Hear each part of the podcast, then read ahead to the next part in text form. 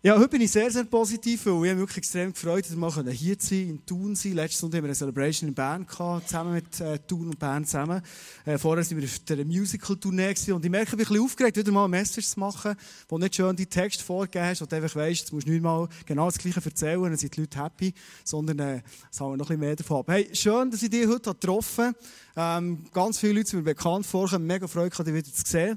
Ein paar Leute habe ich noch nie gesehen heute. Ein paar haben sogar gut gelernt kennen, jetzt im Vorfeld von dem Gottesdienst, von der Celebration.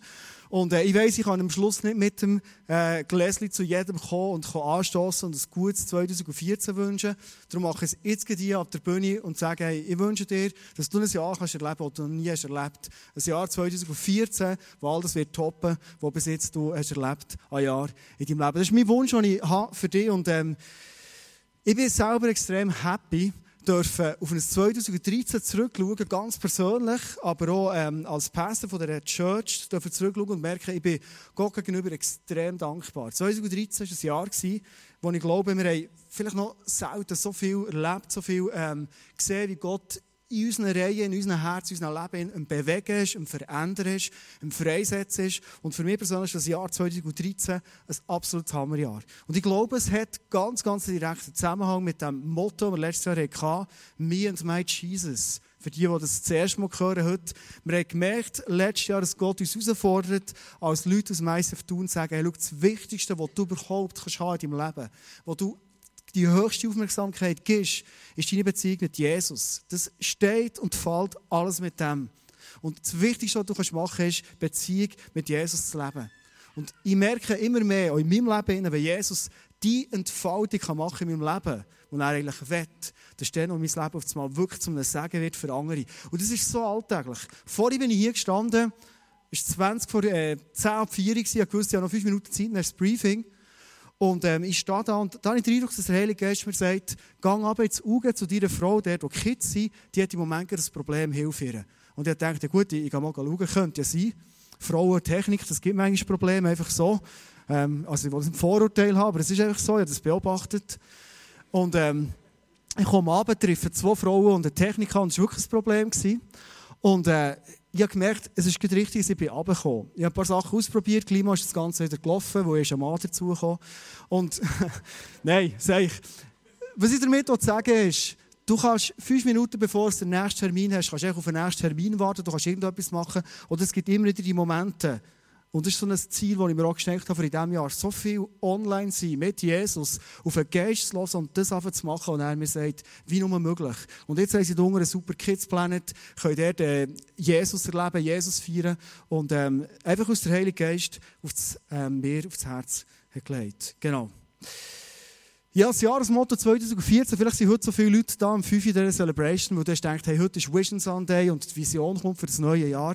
Du musst dich noch ein bisschen ähm, gedulden. Wir werden am 26. Januar, also am letzten Sonntag im Januar, die Vision zusammen anschauen. Was ist unser Motto in 2014? Was wir aber schon gemerkt haben, ist, dass wir My Jesus, das ist nicht einfach so ein Jahresmotto 2013 sein, sondern das ist ein Baustein, wo Jesus hat gelegt hat und er baut auf das auf. Das ist nicht vorbei, sondern wir gehen einen Schritt weiter als ganze Kirche. Wir machen jetzt im Januar so eine Serie, der Lack jetzt gesagt, The Blessed Life. Und ich weiß nicht, wie viele SMS, Kärtchen, E-Mails, was du hast bekommen in der letzten Zeit, wo Leute dir gewünscht haben, Blessed 2014 oder haben es gesegnet 2014. Gibt es Leute hier, die das haben bekommen? In den letzten paar äh, Tagen, doch ein paar blessed, gesegnet, was auch immer. Das ist so ein Wunsch, den wir immer wieder haben, das einander zu wünschen. Und wir werden in dieser Serie anschauen zusammen. Und ich glaube, dass Gott in dein Leben wird reinreden. Wo bist du im Moment in deiner Beziehung mit Jesus? Wo zeigt dir Jesus Sachen auf, wo du kannst einen Schritt weitergehen und wirklich unter dem Segen stehen, wo ich glaube, wo du und ich wir uns extrem danach sehnen. Ich finde es lustig, einer der ersten sagen, es waren schon die Kärtchen hier vorne, wir haben Donnerstag im Office noch diskutiert, wenn wir so Jahreslosung auflegen, der Lack hat gesagt, ja komm, das christliche Horoskop-Zeug da, ich es auch nicht und so. Und ich habe mich ein bisschen anstecken ähm, von dieser Idee und dachte, ja, komm, lassen wir es mal sein. Und, und gestern habe ich das Gefühl gehabt, hey komm, die kaufen wir noch. Und äh, offenbar ähm, ist das Bedürfnis doch relativ stark da gewesen. Mir meint Jesus letztes Jahr, dort ist es um eine Beziehung gegangen. Ich und Jesus. Ich und Jesus, wir leben in einer Beziehung. Mir hat es extrem gefreut, von Leuten zu hören, die gesagt haben, meine Beziehung mit Jesus die ist intensiver geworden. Ich habe angefangen, eine Beziehung zu leben, wo ich nicht nur einfach bete und Gott so alles bringen, was mich beschäftigt, sondern ich habe eine Beziehung angefangen wo ich immer mehr auf den Gott hören. Ich habe ihm Fragen gestellt. Ich habe ihn gefragt, wie komme ich weiter oder warum stehe ich hier in diesem Problem. Und ich habe von Leuten gehört, die haben gemerkt weil Jesus so nach ihr Leben ist gekommen, dass sie seine Schritte weiterkommen. Ich werde heute mit dir ein paar Prinzipien anschauen. Prinzipien ist etwas, das manchmal so in unserer Gesellschaft innen gar nicht so ein Thema sind, aber ich glaube, alle, die sich ein bisschen mit Menschen und Leben und, und Erleben beschäftigen, merken, Prinzipien zu haben und vor allem göttliche Prinzipien zu haben, sind ein krasser Segen. Ich heute mit dir ein Prinzip anschauen, und zwar ist es ein Prinzip, das vom Anfang der Bibel bis zum Schluss der Bibel der Offenbarung immer wieder findest. Überall wirst du und ich aufgefordert, das Prinzip vom Ersten zu leben. Mit anderen Worten, das Prinzip vom Ersten heisst, das Wichtigste in meinem Leben, das bist du, Gott. Und ich glaube, wenn ich das heute Abend so in den Raum einfach reinrufen und rein sagen, dann glaube ich, dass du wahrscheinlich an deinem Sitz jetzt hockst und sagst, ja, hey, logisch wollte ich das. Hey, also ich will Gott an der ersten Stelle haben. Ich will so Sachen wie Matthäus 6,33 sagt, trachtet zuerst nach, nach dem Reich von Gott. Logisch will ich das leben. Also ich bringe jetzt das Prinzip nicht her, wo ich das Gefühl hatte, der Geist hat mir gesagt, du, äh, im ISF sollst du wieder mal ein bisschen bringen, die Leute haben äh, Prioritäten verschoben, sondern das Prinzip vom ersten Glaube dass du das willst leben Manchmal ist aber auch die Frage, wie sieht es ganz, ganz konkret in meinem Leben aus? Also weißt du, das Sagen, hey, Gott will ja der ersten Stelle haben und das dann wirklich eins zu eins so umzusetzen, dort, wo es um ganz konkrete Sachen geht, das ist eine andere Frage. Ich habe mir zum Beispiel überlegt, ganz persönlich für mein 2014, es gibt ja Leute, die sagen, Vorsätze nehmen, das ist das Dümmste, was es gibt. Ich persönlich finde, sich Sachen vornehmen und ganz konkrete Schritte zu machen, finde ich etwas sehr Sinnvolles, weil ich werde mich ja weiterentwickeln. Ich werde Ende 2014 weiter sein, als ich jetzt bin. Und ich habe mir überlegt, ich habe mit Gott oft über das Gerät ja gebetet, Jesus, mir mein Jesus, wie komme ich weiter? Und Gott hat genau auf den Punkt von dem Prinzip vom Ersten, nämlich auf meine Prioritäten, den Finger aufgelegt und gesagt, Andi, schau das mal ein bisschen an in deinem Leben. Und aufs Mal merke ich, dass ich immer davor rede, meine Beziehung mit Jesus ist das Wichtigste. Ich rede immer davon, dass meine Frau an nächster Stelle kommt, meine Kinder. Und nachher kommt alles andere. Aber ich habe gemerkt, wenn ich ganz ehrlich bin, dass oft mein Schaffen, alles, was ich tue und mache, wo ich vielleicht auch Feedbacks von den Leuten bekomme, Anerkennung oder Kritik, was auch immer, dass es mir einen riesen Stellenwert hat. Und ich habe gemerkt, irgendwo stimmt dort etwas nicht ganz. Ich schnurre von etwas, aber ich lebe es nicht wirklich ganz konsequent. Kennst du das? Und ich habe gemerkt, es ist mir so ein bisschen äh, äh, zum, zu einer Not geworden und ich habe gebeten und gesagt, ja, Jesus, zeig mir, wie ich das, was ich eigentlich will, wirklich auch leben in 2014. Und ich habe es mal gemerkt, Gott hat mich herausgefordert und hat gesagt, fang die Sachen, die dir wichtig sind, die ganz bewusst an planen. Weißt du, bis jetzt habe ich meine Arbeit immer sehr gut geplant. Meine Meetings und Coachings mit den Leuten waren super geplant. Ja, sehr oft auch meine Zeit mit Gott habe ich doch recht reingeplant. Weil ich gewusst sonst geht es aufs Mal verloren. Aber ich habe es so überlegt und habe gemerkt, dass Jesus sagt, du, du planst vielleicht manchmal noch Ehearbeit mit deiner Frau, okay? Aber lenkt dir das? Wo hast du ganz bewusst Sachen geplant? Und mit Planen meine ich wirklich in deine Agenda eingeschrieben, wo du etwas tust unter der Woche, für dass deine Frau an deiner Seite aufblüht. Jesus hat mich aufs Mal gefragt und gesagt, du, du hast zwei Kinder, du liebst sie überall, das ist kein Thema. Aber wo sehe ich in deiner Agenda, dass deine Kinder dir viel wichtiger sind als das ICF und deine Arbeit? Wo sehe ich das? Und er hat gemerkt, weißt du was? Ehrlich sehe ich das nie in der Agenda, sondern was ich manchmal merke, ist Ende Monat, dass ich merke, oh, ja, manchmal bin ich am Abend heim, ich war ein bisschen müde, die Kinder haben mich fast mehr genervt und, und ich hatte gar nicht mehr so Energie. Gehabt. Wo bereite ich mich vor, dass meine Kinder mich erleben als ein Peppu, der inspiriert ist, der gut drauf ist, positiv ist oder heim, nicht nur im ICF, wie es der Lucky sagt. Und sie merken, das war für mich ein inspirierender Vater. Wo bereite ich mich auf das vor? Wo sehe ich in mir Terminplanung in, dass ich mich auch fit mache mit meinem Körper, mit meinem Geist, für das ich in dieser Berufung, die mir Gott gegeben hat, leben kann. Wo? Ich sage immer, es ist mir wichtig, aber wo sieht man es? Und ich habe gemerkt, das ist mein persönlicher Schritt geworden, das Prinzip vom Ersten, Gott ist mir das Wichtigste. Meine Frau ist mir wichtiger, kommt vor allem anderen. Meine Kinder. Und dann kommt alles andere. Das Prinzip, dem auf ein Gewicht geben. Weil ich bin mir bewusst, ich habe kein 0815 Leben, sondern wenn ich es nicht plane, dann geht es so im Alltagshektik immer wieder verloren. Ich weiß nicht, was dir vielleicht in deinem Leben so für Sachen in Sinn kommen, wo du merkst, du kannst gut über etwas reden. Hey, das ist mir das Wichtigste. Die Frage ist, was lebe ich denn? Ich werde heute mit dir eine Geschichte anschauen, die kennst du ganz sicher. Und zwar gehen wir ganz am Anfang von der Bibel. Dort, wo der Kain und der Abel haben geopfert. Man kann sich einfach die Frage stellen, warum haben die zwei Jungs eigentlich geopfert? Weil die Opfer die sind noch nicht eingeführt zu dieser Zeit. 1. Mose 4, der, wo das Ganze steht. Warum haben die zwei Typen geopfert? Der eine hat seine Tiere gebracht, oder ein Stück davon, und der andere hat von, von seiner Ernte gebracht, von seinem Feld gebracht und hat auch geopfert. Warum? Ich glaube, die zwei haben ein Prinzip gesehen an ihren Eltern, Adam und Eva, die sie gesehen haben, meine Eltern, unsere Eltern, die ehren den Gott immer wieder ganz konkret mit einem Opfer. Unsere Eltern, die leben das Prinzip vom Ersten, weil sie immer wieder den Gott ehren, indem sie wirklich etwas, was ihnen etwas kostet, ihm bringen.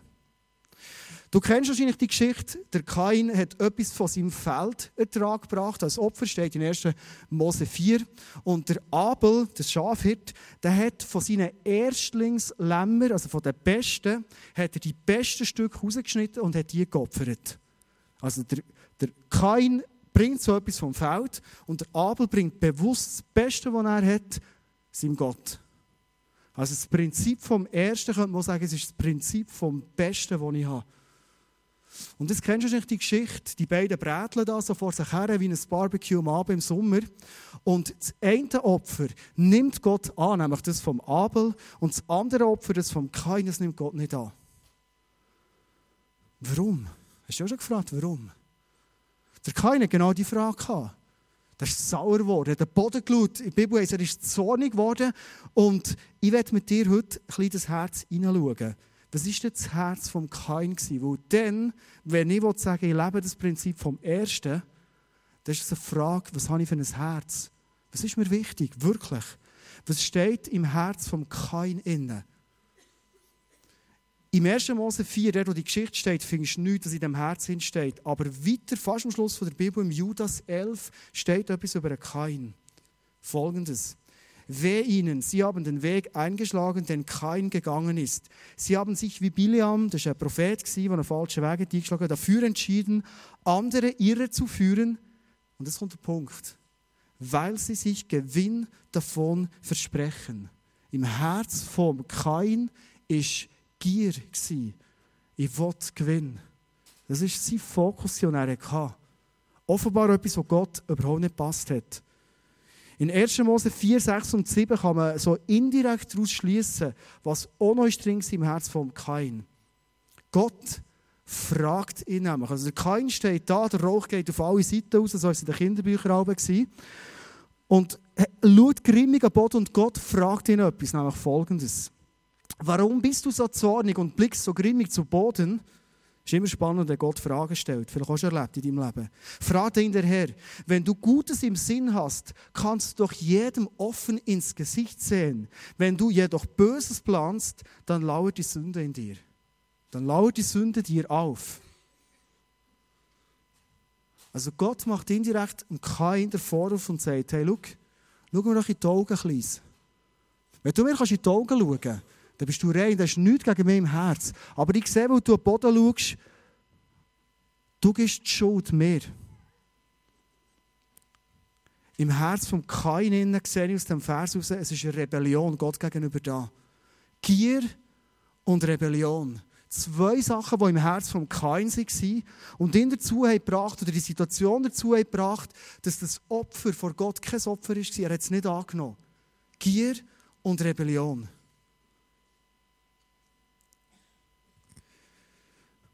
Der Kain bringt etwas von seinem Feld, das, was er kann bringen kann, das, was er das Gefühl das stimmt, und er bringt es Gott her. Das Prinzip vom Ersten sagt aber etwas anderes. Gott deckt auf und sagt, hey, was hast du im Sinn? Was ist in deinem Herz? Mir fällt immer wieder auf, dass wir Menschen eine Tendenz haben, und zuerst habe ich gedacht, ja, das ist eine Gesellschaftserscheinung, dass wir oft den anderen die Schuld geben. Du verbockst irgendetwas, etwas stimmt nicht bei dir und du gibst mal allen anderen die Schuld. Also ich mache das noch schnell. Ich habe relativ gleich für die anderen die Schuld. Ich weiß nicht, ob du das kennst. Sonst kommt mir aber noch recht gut vor dabei. Beim Kain war es ganz ähnlich. In Sprüche 19,3 steht etwas und das fordert mir persönlich raus. Manch einer oder eine ruiniert sich durch eigene Schuld, macht dann aber Gott dafür verantwortlich. Mir fällt immer wieder auf, dass Menschen irgendwo an einem Punkt sind, nicht zufrieden sind, zornig sind, an den Boden schauen und in dem Moment Gott die Schuld geben und nicht ready sind. Und ich glaube, das ist etwas, wenn wir in einem Segen leben in einem Segen unterwegs sind 2014, braucht es immer wieder den Blick auf Gott, und er sagt, hey Gott, hier bin ich. Hey, schau in mein Herz hinein. Gibt es irgendetwas, das gegen dich ist, dass ich nicht unter dem Segen sein kann? Ich oft Leute gehört, die mir haben gesagt haben, das Prinzip vom Ersten, das interpretiere ich auf meine Art. Ich gebe dem so viel, das ich will, und dann, was ich will. Und oft habe ich gemerkt, dass bei solchen Leuten ein Leben ich beobachte, wo sie nicht wirklich vorwärts kommen, wo sie nicht wirklich aufblühen und wo ich auch nicht sehe, wie es ein gesegnetes Leben ist, wo Gott durch die Personen durchwirkt. Ich werde zum Abel kommen. Vom Abel steht nämlich, er hat von seinen ersten Lämmli gebracht, das kleine Schäfli gebracht und er hat die besten Stücke gebracht. Also er hat das Prinzip, das du die ganze Bibel siehst, dass von dem Ertrag, den du hast, dass du das Erste und das Beste dem Gott bringst, das hat er gelebt. Und offenbar hat das Gott extrem gefallen. In 2. Mose 23, 19 steht, der, dass um die Opfergabe geht, sagt Gott, bringt das Beste vom Ertrag eurer Felder als Gabe in mein Heiligtum. Wie wird jetzt das Herz vom Abel beschrieben in der Bibel? Wir müssen wieder zurückgehen, ziemlich gegen Schluss. In Hebräer 11,4 steht etwas über Abel. Ziemlich spannend. Wie kam es, dass Abels Opfer Gott besser gefiel als das von Kain? Der Grund dafür war Abels Glaube. Weil Abel Gott vertraute, nahm Gott seine Gaben an und stellte ihm damit das Zeugnis aus, dass er vor ihm bestehen konnte. Und durch seinen Glauben redet Abel heute noch zu uns, obwohl er längst gestorben ist. Weil der Abel geglaubt hat und weil er vertraut hat. Und vielleicht fragst du jetzt, was, was hat jetzt das zu tun mit dem, dass Gott gefallen hat dem Abel? Der Abel hat geglaubt und der Abel hat vertraut. Schau, wenn ich herausgefordert bin, mein Bestes und mein Erstes zu geben, dann heisst es für mich immer, ich bekomme und mein Erstes, was ich habe, das gebe ich Gott. Und das ist Glauben. Weil ich weiß nicht in dem Moment rein rechnerisch gesehen, ob der Rest, der mir noch bleibt, mir lenkt. Sondern ich gehe im Glauben, dass ich Gott mein Erstes gebe und dass er den Rest, den ich habe, dass er das segnet. Das ist Glauben. Wenn ich zuerst all meine Rechnungen zahle, mal meine Ausgaben mache, meine Nussgipfel kaufen, was ich alles brauche, für einen glücklichen Mann zu sein, und am Schluss, wenn ich noch ein bisschen Reste habe, das Gott noch bringen, dann ist das nicht Glauben, sondern ich gebe Gott noch so einen Reste. Ich gebe ihm etwas von dem, was ich eher irgendwie so ein bisschen überflussmässig habe. In dem Moment, wo ich aber sage, hey Gott, du bist mir so wichtig, ich gebe mein Erstes dir, dann lebe ich im Glauben, lebe ich den Glauben, dass Gott der ganze Rest, den ich habe, dass er das segnet. Das Prinzip von dem Ersten. Vielleicht kennst du die Geschichte vom Volk Israel, das das ganze Land Kanaan hat eingenommen hat. Sie haben Jericho eingenommen, das war die erste Stadt. Und Gott hat gesagt, alles Gold und Silber, ihr habt, bringt es mir in den Tempel hinein. Alles. Und vielleicht denkst du jetzt, ja, warum? Warum haben sie nicht die ersten 10% bringen Das steht im Alten Testament immer wieder, der Zehnt zahlen. Jericho ist die erste Stadt, die sie eingenommen haben, also das erste, was sie Gott ganz haben gebracht. Was heisst es jetzt für das Neue Testament?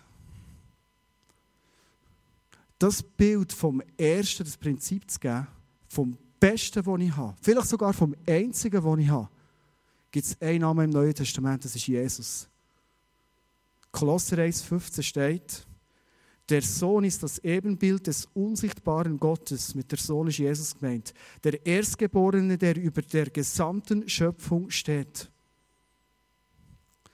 Gott gibt sein Einzige, was er hat, sein Erstgeborene, das er hat, sein Beste, was er hat, gibt er für uns Menschen her. Ist das nicht eine krasse Liebe? Und die Frage, die ich mir persönlich heute Abend stelle, ist, warum, da bin ich ganz ehrlich, warum fällt es mir oft schwer, mein Erste, ganz konkret ist in meinem Fall meine ersten 10%, die ich verdiene, und mittlerweile sind es ein bisschen mehr, 12, 13%, die ich verdiene, das ins Reich von Gott hineinzugeben. Warum fällt es mir so schwer? Vielleicht kennst du das von dir auch. Warum gibt es manchmal Momente, wo du vielleicht zusammenrechnest und denkst, wow, das ist ein rechter Betrag und ich eigentlich sofort geben? Gehört doch mehr, oder? Wenn wir dir den zweiten Punkt heute anschauen, es gibt einen Geist, der heißt Mammon. Ich weiß nicht, ob du dem schon mal bist begegnet. Ich bin dem mal begegnet. Der ist recht hinterhältig. Ich werde dir noch kurz erklären, wer ist der Geist von Mammon? Mammon war früher eine Gottheit und sie ist für Reichtum gestanden. Und in Babylon hat man die Gottheit angebetet. Babylon steht Turmbau zu Babel, kennst du vielleicht den Turm, das System, das wir bauen wollten, das wir zeigen Wir sind grösser als Gott, wir brauchen Gott nicht mehr. Also Mammon ist ein Geist, der hinter einer Gottheit steht. Und dieser Geist, der ist immer gegen Gott. Darum haben sie den Turm bauen, Gott auf die Seite stellen. Ist eine Tendenz, die du heute findest, Gott auf die Seite stellen. Wir brauchen keinen Gott. Und es steht ein Geist hinter dem Mammon. Was Mammon dir und mir immer wieder sagt, und vielleicht kommen dir jetzt Sachen bekannt vor. Ich kenne es mir sehr gut. Er verspricht dir nämlich, wenn du genug Finanzen hast, wenn du reich bist, dann bist du sicher, du bist frei, du hast Ansehen und du hast Freude und, und, und. Und vielleicht mal das für gewisse Zeiten im Leben, für gewisse begrenzte Sichten wirklich stimmen. Der Punkt ist der, wenn du dir jetzt überlegst, wer kann mir Freude, Sicherheit, Frieden, all das geben, ansehen? Du merkst, das ist nur Gott, der das kann. Also ich merke langsam, der Mammon ist wirklich der, der den Platz von Gott übernehmen will und mir etwas vorgaukeln will, wo ich abhängig komme. In Lukas 16 ist über den Mammon relativ viel geschrieben. Ähm, ganz, ganz spannende Geschichte mit einem Gleichnis. Wenn du Zeit hast, kannst du es gerne daheim mal lesen. Für heute Abend längt es nicht. Und in Lukas 16, 13 steht etwas, Entweder oder. Ein Diener kann nicht für zwei Herren arbeiten. Er wird dem einen ergeben sein, Mammon, und den anderen abweisen, Gott. Oder umgekehrt. Für den einen wird er sich ganz einsetzen und den anderen wird er verachten. Ihr könnt nicht Gott dienen und zugleich dem Mammon. Du merkst, du wir sind herausgefordert mit dem, was Gott uns gegeben hat, mit dem Reichtum, vielleicht aber auch mit unseren Ressourcen, die wir haben, mit unseren Möglichkeiten ganz allgemein zu überlegen, hey, diene ich dem Gott im Himmel oder diene ich einem Mammon? Das ist der Challenge, den du und ich als Christ immer wieder haben. Wem diene ich? Wenn du schaust, Jesus hat nie, als er auf der Welt war, den Leuten gesagt, was dir fehlt, ist Geld. Also wenn du ein mehr Stütz hättest, dann ging es dir gut und deine Probleme wären fort. Ob schon er zum Teil mit armen Leuten zu tun gehabt, sondern er hat immer sein Leben ihnen verschenkt. Immer. Also für mich und dich heisst es, das, was ich und du wirklich brauchst, ist das, was Jesus mir gibt. Der Geist von Mammon, könnte man jetzt daraus ableiten, ist der Geld an sich etwas Böses. Jesus sagt etwas Spannendes in Lukas 16,9. Wieder in dieser Passage. Darum sage ich euch, macht euch Freunde mit dem Mammon, an dem so viel Unrecht haftet, damit ihr, wenn es keinen Mammon mehr gibt, also die Welt da durch ist mit dem ganzen System, in die ewigen Wohnungen aufgenommen werdet. Bevor Jesus das sagt, steht ein ganz interessantes Gleichnis. Ich kann einladen, das mal zu lesen, wo uns etwas zeigt, nämlich, Du hast die Möglichkeit, mit dem Geld, mit diesen Ressourcen, das, was dir zur Verfügung steht, mit deiner Zeit schlussendlich auch, du kannst einem Mammon dienen oder du kannst Gott dienen. Und it's up to you, was du machst. Und Gott fordert mit dem Vers uns auf, dass wir der ungerechte Mammon, also dass wir quasi das Geld, das oft verführt, so böse Sachen, nicht als böse deklarieren, sondern sagen, ich fange mein Geld, indem ich grosszügig leben, einsetzen, für das ich mit dem ungerechten Mammon mir Freunde mache. Und einfach solche Freunde, dass wenn ich in den Himmel wieder zurückkomme, am Schluss von meinem Leben, dass ich dort wieder sehe, was ich mit dem Geld, das mir zur Verfügung gestellt wurde, was ich bewirken konnte. Ich werde dir ganz, ganz ein konkretes Beispiel geben. Es kommen immer wieder Leute, die haben super Projekte, die haben Ideen, was sie bewegen können, oft in der dritten Welt. Das finde ich mega faszinierend. Und eine Familie hier im ICF ähm, macht so eine, baut eine Schule auf in Kenia. Und als ich vor einem Jahr von diesem Projekt gehört was alles drin steht, dann dachte hey, wow, was für eine geniale Sache. Wir haben uns als Familie entschieden, dort einen Betrag zu spenden, für dass das möglich wird. Und als ich den Vers gelesen habe, kommt mir diese Sinn und ich merke auf einmal, was heisst das, ich mache mir Freunde mit dem ungerechten Mann und ich fange das einsetzen. Mein Gebet ist, was ich mir erhoffe, ist, dass wenn ich mal in den Himmel komme, mein Gebet für dich ist, wenn du mal in den Himmel kommst, dass Leute werden im Himmel stehen und dir auf die Schulter klopfen und sagen, hey, wow, danke hast du denn von diesem ungerechten Mammon Geld gespendet, für das ich die Botschaft von Jesus gehört und jetzt mit dir im Himmel bin. Ich möchte es dir gönnen, dass du als Frau oder als Mann in den Himmel wirst reinkommen. Und es werden Leute dort sein, die sagen, schau, nur weil du nicht auf deinem Geld bist gehockt, sondern weil du den ungerechten Mammon hast entlarvt und dein Geld hast investiert ins Reich hinein, bin ich jetzt zusammen mit dir und wir loben und wir preisen und wir ehren und wir feiern den ewigen Gott immer und immer wieder. Ich werde einen Punkt noch reinnehmen, wenn es um Finanzen geht, um den ungerechten Mammon geht. Was sagt die Bibel uns? Wie sollst du mit Geld umgehen? Und wenn die Bibel anschaust, kommt immer wieder ein Punkt vor, nämlich der Punkt, wo die Bibel uns sagt, bist ein guter Verwalter. Ich vertraue dir etwas an, bis in dem Innen treu, mach den Überblick, kannst super ein Budget machen und bist treu in dem, was ich dir anvertraue. Lukas 16, 10. Wer in den kleinsten Dingen treu ist, ist auch in den großen treu. Und wer in den kleinsten Dingen nicht treu ist, ist auch in den großen nicht treu. Wenn ihr also im Umgang mit dem ungerechten Mammon nicht treu seid, wer wird euch dann das wahre Gut anvertrauen? Ganz konkret, Jesus schaut mir zu, wenn ich mit diesen paar hundert Franken oder paar tausend Franken, die ich monatlich bekomme, wie ich mit denen verantwortungsvoll umgehe. Und ich kann dir ganz ehrlich sagen, ist für mich persönlich eine Challenge. Bin ich im Kleinen innen treu? Und interessanterweise, wenn ich den Vers richtig deute, schaut mir Gott zu und leitet ab, ob ich ein verantwortungsvoller Mann bin, wo er mir das wahre Gut, steht hier, kann anvertrauen kann. Gott schaut mir zu, Gott schaut dir zu und schaut, wie du mit deinen Finanzen als treuer Verwalter umgehst. Gott schaut dir zu, ob du Grosszügigkeit leben kannst und entscheidet aufgrund von dem, kann ich dieser Frau, kann ich diesem Mann geistliche Verantwortung übergeben. Und ich glaube, ich jetzt reinfragen für das 2014, jedes von uns würde sagen, hey, ich will sehen, wie sich das Reich von Gott ausbreitet. Hey, ich will sehen, wie Menschen gesund werden. Ich will hören, wie der Geist zu mir redet und, und, und mich braucht. Ich will sehen, wie ich mich weiterentwickle. Ich will sehen, wie, wie, wie andere Menschen beschenkt werden. Ich will sehen, wie Leute, die ich für sie bete, wie die zum Glauben kommen. Ich will sehen, wie wir als Kinder wachsen, wie wir die Stadt erreichen können, wie wir Erweckung erleben. All das. Und Jesus sagt, hey, das ist super. Gang für das, leb für das. Aber der Punkt ist, wer in den kleinsten Dingen treu ist, ist auch in den großen treu. Ich sehe, ob du in ganz kleinen Dingen, das kann jetzt nicht nur Finanzen sein, ich schaue, ob ein Ja bei dir und ein Ja ist. Oder ob je nach Umständen mal zum Nein ein Nein wird. Ich schaue bei dir, ob du Prinzipien, die du mal öffentlich von dir hast kundgegeben, ob du die fast auf leben oder nicht. Ich sehe das ganz, ganz Kleine. Wenn wir zum dritten und letzten Punkt kommen, all die Ressourcen, die ich habe, wird Gott und fordert dich und mir Gott auf, dass ich die multiplizieren und einsetzen. Ich treffe immer wieder auf Leute, die mir sagen, hey Andi, ich würde so gerne mehr für Gottes Reich bewegen. Ich werde so gerne mich mehr können. Ich merke, dass Gott mich für etwas gerufen hat. Und ich werde sehen, wie Gott mich braucht. Aber weißt, für mich ist es manchmal schwierig. Und da spürst du wieder den Geist von Mammon.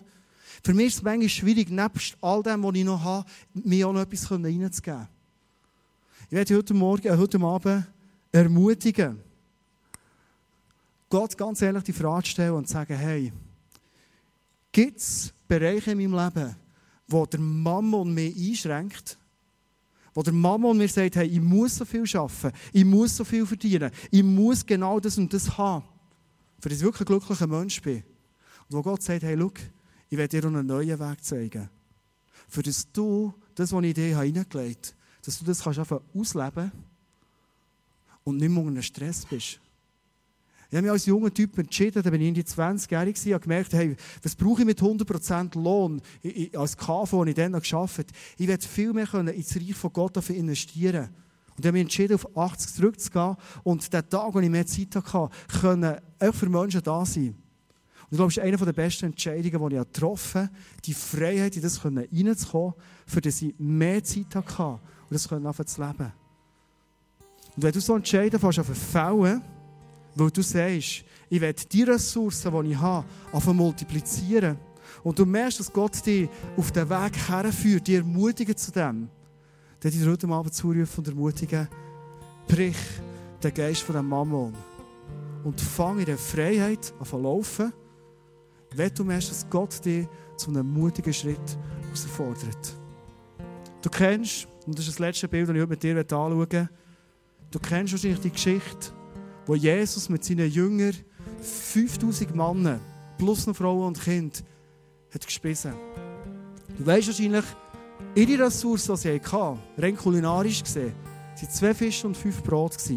Und du weißt wahrscheinlich heute Abend auch, dass das nicht längt. Wenn ich auf die Predigt zurückschaue, das Prinzip vom Ersten und Besten. Die Jünger waren dort. Die Jünger Jesus gesagt, Jesus, checkst nicht, es wird langsam Abend. Du sollst diesen Leuten langsam zu essen geben.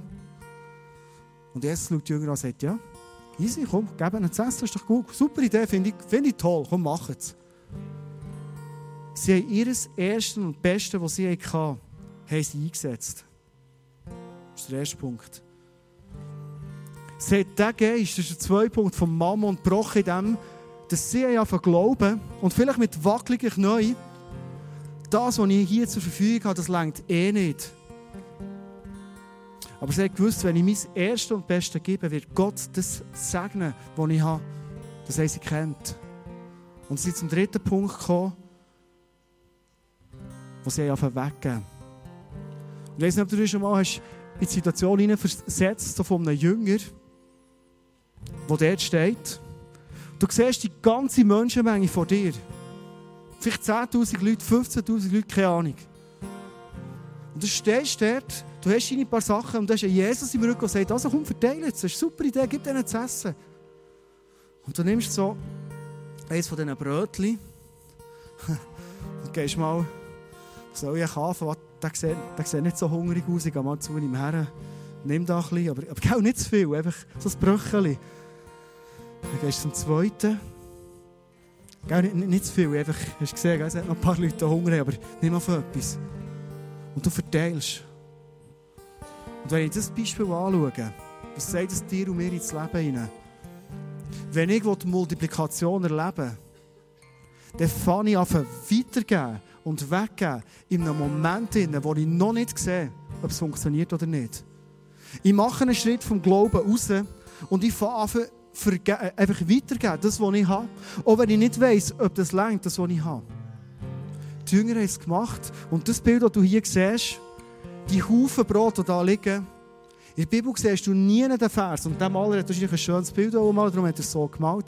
Du siehst nie den Vers, dass das Brot sich zuerst vermehrt hat und dann einfach verteilen. Sondern wenn ich die Bibel lese, sehe ich, sie haben genommen, was sie hatten, und sie sind es verteilen. Und während dem Verteilen, während sie aktiv waren, während sie gegeben haben, haben sie gemerkt, hey, das wird ja noch mehr. Ich gebe und es wird mehr. Ja, Reste, was? Ich werde zum Schluss dir ein Bild mitgeben. Vielleicht hast du während der Weihnacht auch so Schockitaler bekommen. Ich könnte ein bisschen das Rampenlicht reinstehen, Lucky, Simon.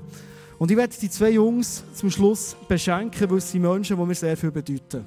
Und ich werde das so ein bisschen äh, sinnbildlich machen. Und zwar werde ich dem Lucky zwei Schokitaler geben. Das sind deine. Ich schenke dir die. Simon dir natürlich auch zwei Schokitaler. Ich weiss, ein kleines Zeichen von dem, was er mir bedeutet, was, was wir zusammen können erleben können. Vielleicht auch die Dankbarkeit, die ich euch gegenüber habe. Das ist etwas, was ich euch gebe. Ihr könnt machen damit, was ihr wollt. Ich schätze sehr, Andi. Merci vielmals. Aber ich möchte gerne, dass wirklich das Geschenk, das du mir gibst, dass da andere auch profitieren von dem. It's up to you. Okay. Spannend. Ich würde euch gerne in der zweiten Runde beschenken. Lucky, was mir extrem freut, ist, ich habe dir zwei gegeben, vorher hätte ich gerne vier gegeben, wo ich sehe, wie du investierst. Was ist jetzt immer noch extrem? Ich liebe dich, Simon. Ich werde noch eins, zwei gerne in der zweiten Runde. Auch in diesem Jahr ich werde ich dir beschenken. Ja, so viel Schocke tut mir nicht gut. Und äh, ich merke einfach, es hat Spass gemacht, äh, Leute zu beschenken. Darum äh, bleibe ich bei dem. Wow. Deine Grosszügigkeit, ich habe sie gesehen, Lucky. Ich habe sie gesehen. Du hast die Hälfte behalten, die Hälfte hast du wieder verschenkt. Wow, du hast Leute beschenkt hier innen. Komm, nächste Runde, acht. Das ist für dich. Simon, ich liebe dich von ganzem Herzen. Die zwei Taler gehören dir. Du kannst mitmachen, was du willst.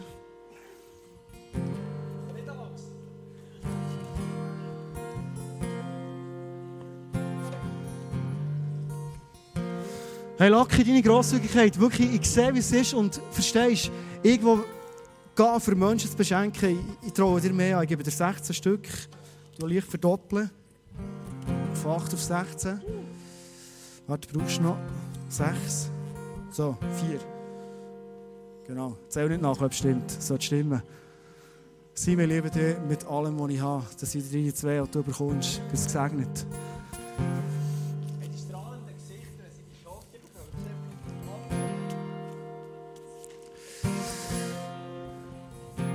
Ihr dürft gerne zum Schluss mal euren Gewinn, den ihr habt, das, was ihr habt, in die Hand nehmen, so dass die Leute auch ein bisschen sehen vom Platz aus. Ich habe natürlich die zwei völlig zufällig ausgewählt. Du musst nicht mal erzählen, du kannst es einfach zeigen, Lucky. Bilder wirken mehr als Zahlen. Genau. Und wenn du siehst, sie zwei sind beschenkt worden. Und was mich fasziniert an dem Gott im Himmel ist, wenn er sieht, wie du das, was er dir gibt, fast einfach verschenken, wenn er dir immer mehr anvertraut. Und du siehst, was wird passieren, schlussendlich, der Lack hat immer die Hälfte fortgegeben. Und schlussendlich hat er mehr in der Hand, als er Simon überhaupt in der Hand hat. Was ich jetzt zum Schluss will, als Ermutigung mit diesem Bild weitergeben all das, was du investierst, für das Menschen beschenkt werden, es ist nie etwas, das verloren geht. Sondern überleg dir mal, so viele Münzen in der Lacke in der Hand hat, so viele Münzen sind verschenkt worden. Und vielleicht fragst du dich jetzt, ja, ist das denn wirklich göttlich, das Bild? Wo steht denn das in der Bibel? Dritte Offenbarung 32,10. Das steht nicht so in der Bibel.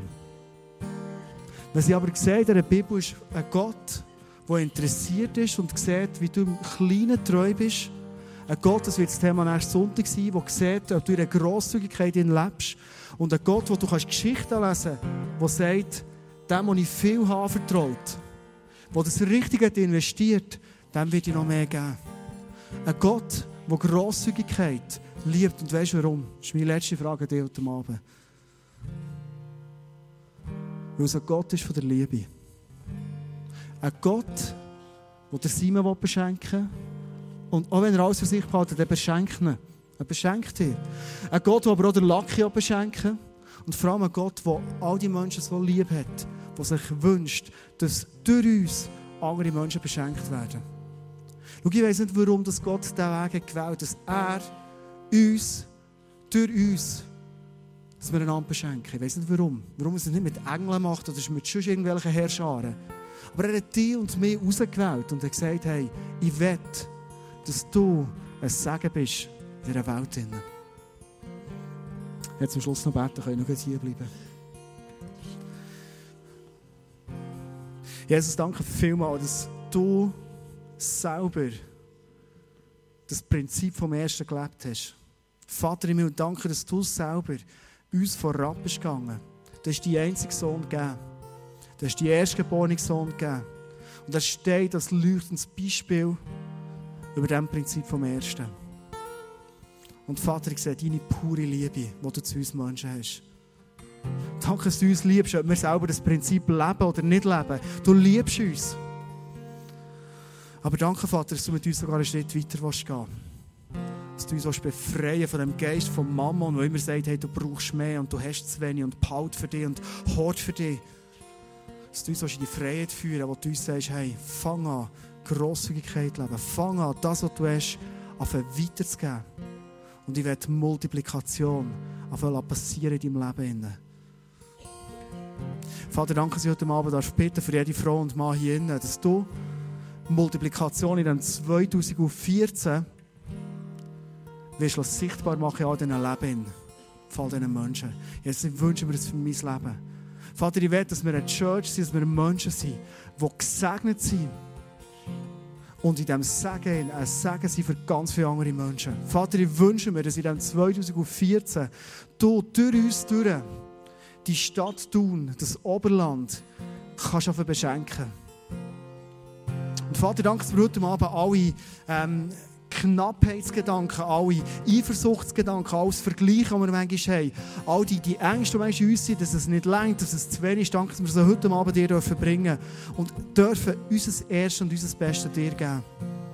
Und danke, dass du uns auch lehrst, dass wir treue Verwalter sind in deinem Reich, so dass unser Leben aufblühen. Das wünschst du dir. Amen.